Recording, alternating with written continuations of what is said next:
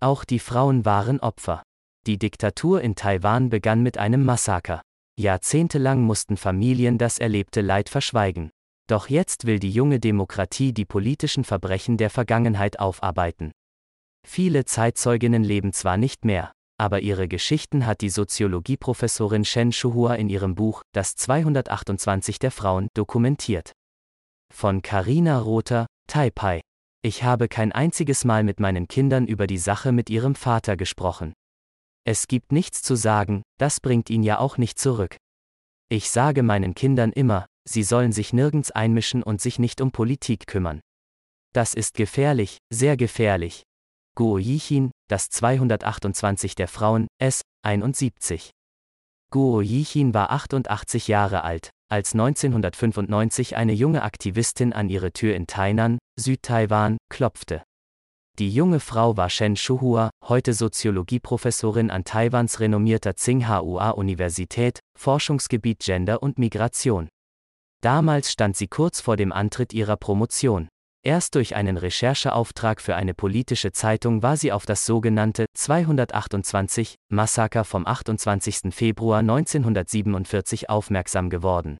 Als ich in der Schule war, wusste ich überhaupt nichts von 228.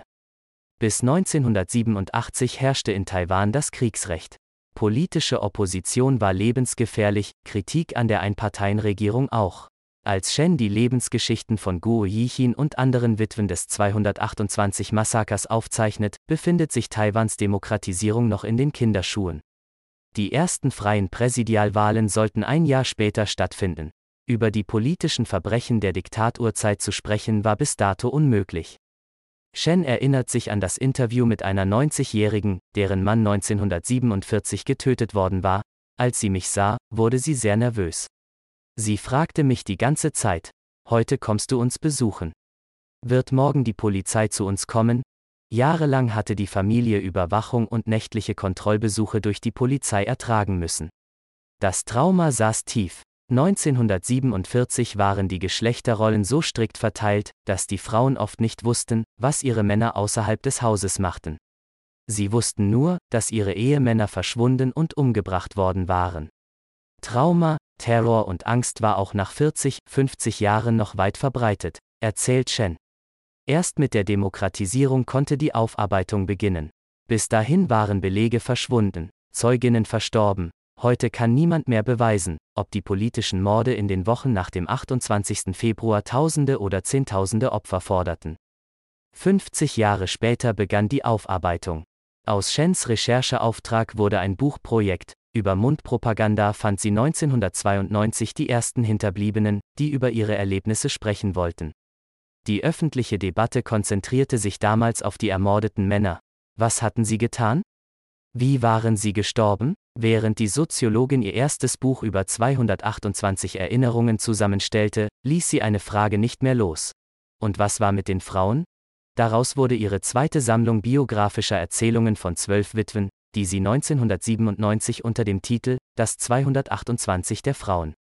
Geschichten politischer Witwen veröffentlichte. Das chinesischsprachige Werk wurde 2020 neu aufgelegt. Ein breites Medienecho blieb aus, obwohl die Aufarbeitungskampagne der Regierung gerade in vollem Gange war. Seit 2016 arbeitete eine Regierungskommission an der Aufarbeitung der Diktaturvergangenheit. Seitdem sind Schuldsprüche posthum revidiert worden und die Entschädigungssumme für Hinterbliebene politisch Ermordeter wurde auf umgerechnet 380.000 Euro angehoben. Shen Shuhuas Interviewpartnerinnen haben das nicht mehr erlebt. Das 228 Massaker aus Sicht der Frauen.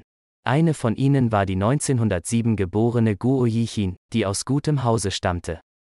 Ihre Großeltern waren aus China nach Taiwan emigriert, als die Insel noch zum chinesischen Kaiserreich gehörte. Ihr Vater arbeitet als lokaler Beamter unter der japanischen Kolonialherrschaft, von 1895 bis 1945. Guo Yichin besucht eine japanische Schule und unterrichtet später zwei Jahre lang als Lehrerin, bevor die Eltern eine Ehe mit einem gleichaltrigen Stadtrat arrangieren. Sie erlebt sie als glücklich. Mit der Heirat geht sie in die Familie ihres Mannes über, ist für die Versorgung der Schwiegereltern und der Kinder zuständig. Ihre Sphäre ist das Haus, das Ende des Zweiten Weltkriegs und die Übergabe Taiwans an die Republik China ereignen sich draußen.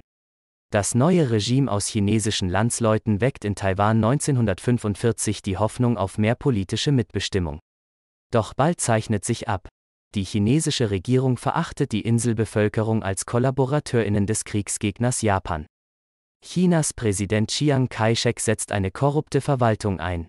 Taiwans moderne Infrastruktur, Rohstoffe und Nahrungsmittelreserven verscherbelt er, um seinen Bürgerkrieg gegen Mao zu finanzieren. In kürzester Zeit ächzt die ehemalige japanische Musterkolonie unter der Last von Versorgungsengpässen, Inflation und wachsender Armut. Gebildete taiwanische Männer tun ihren Unmut in Zeitungen und auf Versammlungen kund. 1947 ist Guo Yichin 39 Jahre alt und mit ihrem vierten Kind schwanger. Über die Ereignisse draußen weiß sie nur, dass es Unruhen gab und sich ihr Mann einige Tage lang verstecken musste. Im Radio wird die Bevölkerung aufgerufen, wie gewohnt zur Arbeit zu gehen. Das Militär würde für die Sicherheit garantieren. Blanker Hohn angesichts dessen, was sich gerade im Land ereignet. Am 27. Februar eskaliert eine Polizeikontrolle auf einem Taipeier Schwarzmarkt. Zwei Kontrolleure schlagen eine alte Frau nieder, die Zigaretten ohne Genehmigung verkauft. Umstehende begehren spontan auf, ein Mann wird angeschossen und stirbt. Am Tag darauf kommt es zu Protesten in der Stadt, Soldaten schießen in die Menge. Es folgen tagelange Unruhen in Taipei. Bis zum 8. März sind die Aufstände gegen die korrupte Besatzung auf das ganze Land übergeschwappt. An Polizei und Armee ergeht der Befehl zur Niederschlagung. China schickt Truppen zur Verstärkung. Willkürliche Exekutionen auf der Straße vermischen sich mit gezielten Säuberungen angeblicher Anführerinnen des Aufstands. Systemkritische Eliten werden nachts aus ihren Häusern gezerrt und verschwinden. Guo Yichins Mann ist eines der Opfer. Am Tag nach seiner Festnahme wird er als Verbrecherführer öffentlich hingerichtet. Fünf Tage später erhält sie ein nachträgliches Urteil, ihr Mann wurde für unschuldig befunden. Über den Schock legt sich die Ohnmacht. In den Jahren danach bringt die junge Witwe ihre Kinder mit vielen Entbehrungen über die Runden, höhere Bildung bleibt ihnen aber verwehrt. Mit Hilfe von Verwandten baut sie eine Holzschlappenproduktion auf. Das Geschäft läuft schlecht. Sie sagt, ihr habe als Frau wohl die Autorität gefehlt. Ihren Lebensabend verbringt sie bei der jüngsten Tochter. Ohne Männer verloren Frauen ihren Status. Der Status von Frauen in der Familie und außerhalb war stark abhängig von ihren Männern. Der Tod deines Mannes bedeutete quasi, dass du deine Stellung innerhalb der Familie des Mannes und in der Welt draußen verloren hattest.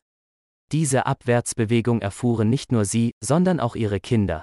Shen Shuhua hat in ihrem Buch Schicksale zusammengetragen, die die Lebensrealität der Witwen im Taiwan der Nachkriegszeit eindrücklich zeigen. Die Frau eines ungelernten Bahnarbeiters etwa muss nach seinem Tod zwei Kinder und einen bettlägerigen Schwiegervater ernähren. Der Familie fehlt es am nötigsten. So heißt es in Shuhuas Buch auf Seite 154. Manchmal sagte ich zu meinen Kindern, ich gehe meine Eltern besuchen und frage sie, ob sie mir ein wenig Reis für Reissuppe geben können. Sonst müssen wir wieder Süßkartoffeln essen. Aber sobald ich bei ihnen ankam, traute ich mich nicht mehr, um Reis zu bitten. Meine Eltern hatten einen Haufen Kinder und lebten nur vom Feld meines Vaters. Ihr Leben war auch hart, und ich traute mich nicht, von ihnen Reis zu erbitten. Eine andere Zeitzeugin war mit sieben Jahren als Ziehtochter in eine reiche Arztfamilie gegeben worden, gängige Praxis, wenn eine Familie nicht alle Kinder ernähren konnte. Mit 18 heiratet sie den vierten Sohn des Hauses. Ein Jahr später werden er, sein Vater und sein Bruder ermordet. Die junge Frau, gerade Mutter geworden, versorgt mit ihrer Feldarbeit jahrelang ihre Zieh- und Schwiegermutter, ohne eigenes Geld oder Besitz. Schließlich vermittelt ein Bekannter ihr einen neuen Ehemann, nachdem wir geheiratet hatten, ist er bei uns eingezogen. Meine Zieh Mutter war sehr streng. Er hatte keine Freiheiten und kein eigenes Geld. Wir haben uns nicht vertragen und nach einem Jahr, als unsere Tochter auf die Welt kam, ist er abgehauen. Meine Ziehmutter gab mir zwei Optionen. Entweder lasse ich mich scheiden, oder ich gehe mit ihm. Aber wenn ich mit ihm gehe, kann ich meinen Sohn nicht mitnehmen. An das Leid und die Stärke der Frauen erinnern. Ihre Erinnerungen, sagt Shen, sind heute Teil des Selbstverständnisses von Taiwans hart erkämpfter Demokratie. Weil das autoritäre Regime unseren Menschen, unserem Land, unserer Gesellschaft so viel angetan hat. Demokratie ist so wichtig und so schwierig. Wir haben gelitten und so viele Leben geopfert. sie will klarmachen, dass Vergangenheitsaufarbeitung nicht bei den Getöteten und Inhaftierten aufhören darf. Ihrer Auffassung nach seien Witwen Opfer und sollten im Zentrum des Narrativs stehen. Es solle nicht nur um die gehen, die gestorben seien, sondern auch um die Menschen, die gelitten hätten. Dabei stünde nicht nur das Leid im Fokus, sondern auch die Stärke dieser Frauen. Seit den frühen 2000er Jahren setzen sich Interessenverbände für eine systematische Aufarbeitung der Diktaturzeit ein. Der Geschichtsunterricht wurde reformiert. Kinder studieren heute das 228 Massaker und das darauffolgende Regime des Weißen Terrors in der Schule. Die staatliche Aufarbeitungskommission treibt die Errichtung von Gedenkstätten und die Auswertung historischer Quellen voran. Die Aufklärung kommt zwar zu spät, um alle Fragen zu beantworten. Aber Shen Shuhua hat mit ihrem 228 der Frauen ein Dokument geschaffen, das die Erfahrungen überlebender Frauen eindrücklich konserviert. Taiwans feministische Awakening Stiftung rezensiert das Buch so. Es erinnert uns daran, dass 228 nicht auf den 28. Februar 1947 beschränkt ist. Und es lässt uns erkennen, dass politische Gewalt nicht nur Leben ausgelöscht und vergangenes Leid verursacht hat, sondern die ganze Gesellschaft betrifft und unsere gemeinsame Zukunft.